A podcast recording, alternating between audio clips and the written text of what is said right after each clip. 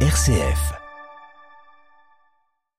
Une communauté politique européenne pour accueillir l'Ukraine, c'est le nouveau format envisagé par les dirigeants français et allemands. Le président Macron était en déplacement hier à Berlin où nous retrouverons notre correspondante. Nouveau trouble politique au Sri Lanka, le premier ministre de l'archipel de l'océan Indien démissionnaire hier a dû ce matin à l'aube être évacué et placé en sécurité par l'armée. Des milliers de manifestants tentent de forcer sa résidence. Poussée de violence dans le Sinjar irakien, des combats y opposent l'armée irakienne à des soldats yézidis affilié aux rebelles turcs du PKK depuis plusieurs jours. Et puis le dialogue national à la peine au Tchad, les négociations entre autorités et groupes armés devraient s'ouvrir aujourd'hui au Qatar. Elles sont reportées. Analyse d'un avocat tchadien en fin de journal. Radio Vatican, le journal Delphine Allaire. Bonjour, c'est une tradition à laquelle Emmanuel Macron n'a pas dérogé. À peine investi, le président français a effectué sa première visite à l'étranger en Allemagne, où il a été reçu hier par le nouveau chancelier Olaf Scholz. Les deux hommes ont souligné la force du moteur franco-allemand en cette période de guerre sur le continent. À Berlin, Delphine Nerboli. Olaf Scholz et Emmanuel Macron devant la porte de Brandebourg, illuminés aux couleurs de l'Ukraine, le symbole se voulait fort hier soir. Au-delà du geste, la guerre et ses conséquences ont évidemment marqué les échanges des deux dirigeants. Tous deux assurent vouloir tout faire pour que les nouvelles salves de sanctions contre Moscou aient un caractère unifié, une manière de dire qu'une solution doit être trouvée avec la Hongrie, qui ce lundi a posé son veto sur la question d'un embargo sur le gaz russe. Les liens futurs entre l'Union et l'Ukraine ont aussi été abordés. Ce lundi, Emmanuel Macron a proposé de créer un nouveau format, une communauté politique européenne, pour englober des États comme l'Ukraine, justement, qui ne peuvent espérer une adhésion rapide à l'UE.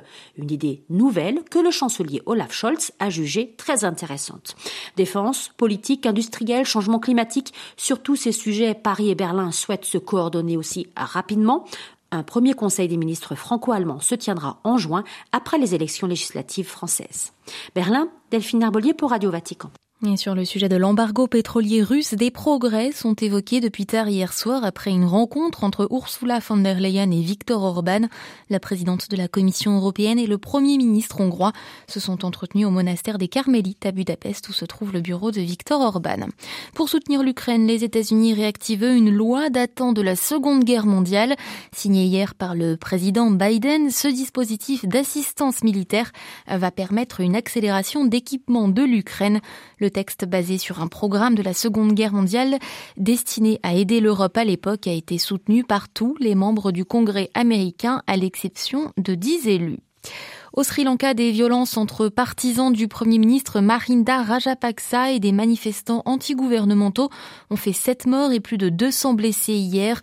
Des maisons appartenant à des députés du parti au pouvoir ont également été incendiées, tandis que le chef du gouvernement a démissionné. Emmanuel Derville. Les manifestants qui demandent le départ du président Gotabaya et de son frère, le Premier ministre Mahinda Rajapaksa, étaient restés pacifiques depuis le début de leur mouvement il y a plus d'un mois. Jusqu'à ce qu'hier, des partisans du Premier ministre attaquent les protestataires qui campent dans le quartier de Galface à Colombo. Il n'en fallait pas plus pour provoquer la colère de la population, en représailles, les manifestants ont notamment investi la résidence de Mahinda Rajapaksa, qui a dû être secouru et évacué en lieu sûr par l'armée ce matin. Son départ ne règle rien. Les manifestants exigent aussi la démission du président Gotabaya Rajapaksa et la mobilisation va continuer. Mahinda Rajapaksa parti, le pays se retrouve sans gouvernement alors que des négociations sont en cours avec le FMI et les bailleurs de fonds pour sortir le pays de la crise financière L'urgence sera maintenant de nommer un nouveau gouvernement le plus vite possible pour reprendre les discussions et rétablir le calme. New Delhi, Emmanuel Derville pour Radio Vatican. 36 ans après une révolte populaire l'ayant chassé du pouvoir, le clan Marcos revient aux Philippines. Ferdinand Marcos Jr., fils et homonyme du défunt dictateur, a remporté une large victoire à la présidentielle hier sur l'archipel. Un succès dû à une série de tractations en coulisses avec d'autres clans familiaux, notamment à son alliance avec Sarah Duterte, la fille du président sortant. La Corée du Sud appelle à une dénucléarisation complète de celle du Nord. C'est l'appel lancé ce matin par le président sud-coréen Yoon Suk Yeol, nouvellement investi. Il a répété dans son discours depuis l'Assemblée nationale de Séoul combien l'arsenal atomique de son voisin constitue un danger pour la sécurité mondiale. Le calvaire continue pour les yézidis. Au cours des dernières semaines, la région de Sinjar, au nord de l'Irak, a été le théâtre d'intenses combats entre les forces irakiennes et les rebelles kurdes turcs du PKK dans cette région. À Bagdad, Anne-Sophie Lemouf. Ces dernières violences ont contraint plus de 10 000 yézidis à fuir la zone de combat et rejoindre pour beaucoup des camps de déplacés au Kurdistan irakien. Le camp de Shamilkskou, près de la ville de Zaro, à la frontière turque, abrite plus de 22 000 personnes. Des yézidis pour la plupart arrivés en 2014 lors de l'invasion de Sinjar par le groupe terroriste État islamique. Les Yézidis sont un groupe monothéiste kurdophone qui puise une partie de ses croyances dans le zoroastrisme. Persécutés par Daesh, ils sont aujourd'hui pris entre les feux du PKK qui est ciblé par une vaste opération militaire turque en territoire irakien, mais aussi par les forces irakiennes qui entendent prendre le dessus sur les unités de résistance de Sinjar alliées avec le PKK. L'armée tente de faire appliquer un accord passé entre Bagdad et la région autonome kurde visant à obtenir le retrait des groupes armés locaux.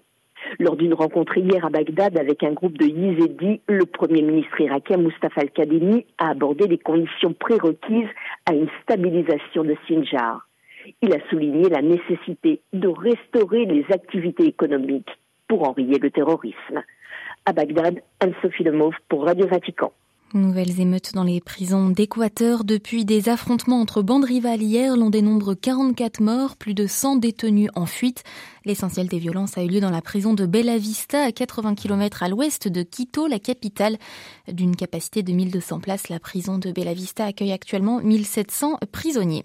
Frayeur en Bolivie, une bousculade dans une université du sud-est du pays a fait 4 morts, 70 blessés hier, déclenchée par l'explosion d'une bombe lacrymogène pendant une assemblée élective où 500 étudiants étaient rassemblés.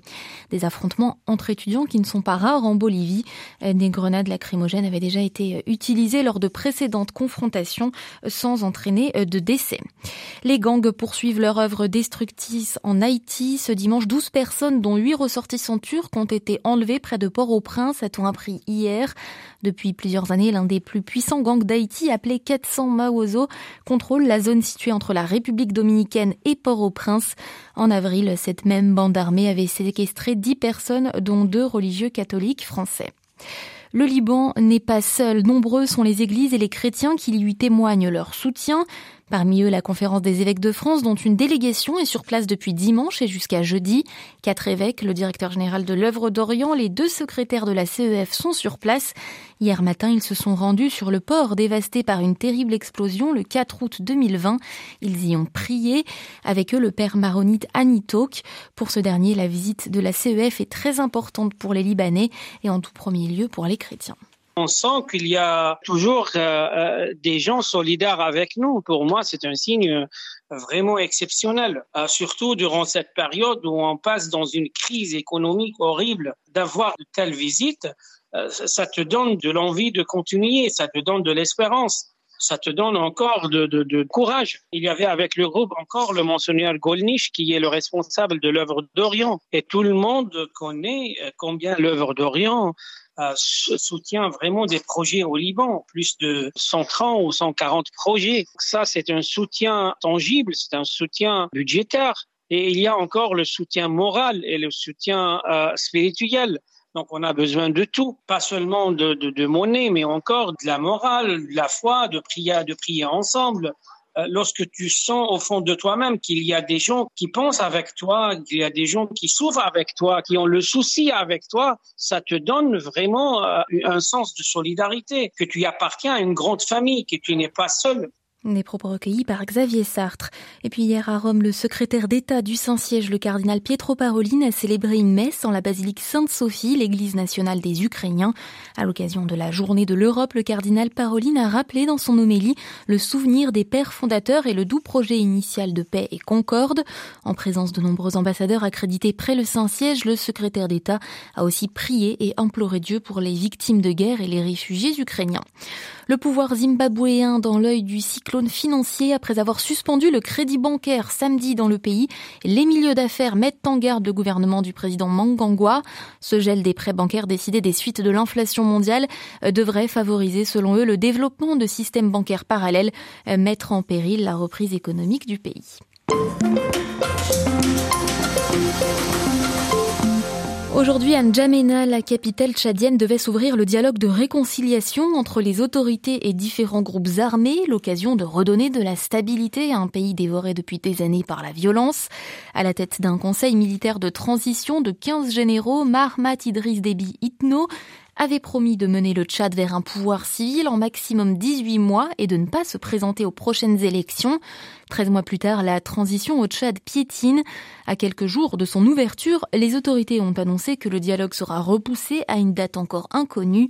Salomon Noji Touloum, ancien responsable de l'ACAT au Tchad, actuel président de l'Observatoire citoyen de la transition, revient sur les blocages qui retardent ces discussions tant attendues par la population des chefs militaires de salon, des gens qui n'ont même pas des forces militaires de l'opposition sur le terrain qui se retrouvent dans les salons douillés. Donc on s'était retrouvé avec 52 organisations dites politico-militaires. Et donc, dès le départ, ça posait problème. Le gouvernement a invité les 52 personnes, 52 chefs militaires et les autres vraies oppositions de militaires se sont opposés à cela pour dire que certains ne représentent pas une opposition militaire, mais qui se retrouvent là, c'est une manière peut-être pour le pouvoir de noyer le vrai problème.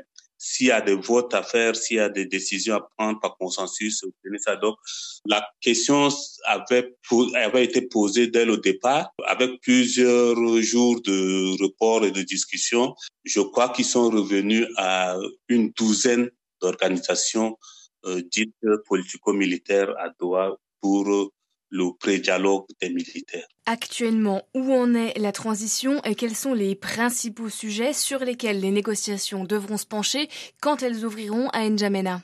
Actuellement, il y a une charte de transition qui est en vigueur et qui est contestée tant par euh, la société civile, l'opposition légale, que les oppositions militaires la question de qui va diriger la transition, qui va se présenter aux prochaines élections devrait être tranchée. Malheureusement, toutes ces questions n'ont pas été réglées. Donc, certains politico-militaires ne sont pas pour que euh, l'actuel chef d'État se présente aux élections futures. Donc, c'est sur ces questions que euh, les débats se mènent et jusque-là, rien de sûr n'a été encore euh, dit. Comment analyser le comportement de Mahamat Idriss Déby vis-à-vis de la transition? Maintenant, il se comporte non pas en chef de transition, mais en président de la République. Parce que euh, en tant que chef de transition, il devrait plutôt concentrer ses efforts sur l'organisation du dialogue euh, inclusif et sur euh, l'organisation des prochaines élections. Mais maintenant, il se comporte comme un chef d'État élu, il voyage comme il veut, il va inaugurer ou poser des pierres pour les constructions, alors que toutes ces activités ne relèvent pas de la question de la transition. Euh, on est, on est en train de glisser vers le renouvellement de, ou la prorogation de la transition. Cette transition était prévue pour 18 mois, on est déjà à 12 mois. Rien ne se fait pour qu'on en finisse euh, pendant ce temps.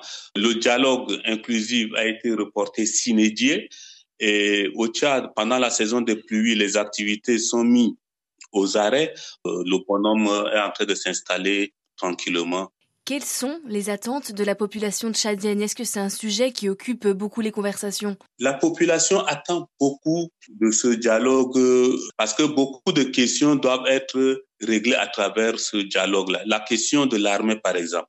Aujourd'hui, au Tchad, nous n'avons pas une armée nationale. Nous, nous avons une armée clanique. Il y a la question de la justice qui devrait être réglée. Il y a la question de la forme de l'État. On a expérimenté l'État unitaire décentralisé pendant plusieurs années, mais on se rend compte que euh, cette expérience ne permet pas le développement de certaines régions. Et donc, euh, les pré-dialogues qui ont été organisés ont prouvé que la population est en train d'aspirer vers une, euh, une fédération. Interrogé par Marine Henriot, l'avocat tchadien Salomon Nodji Touloum, spécialiste des droits humains, était ce matin l'invité de Radio Vatican.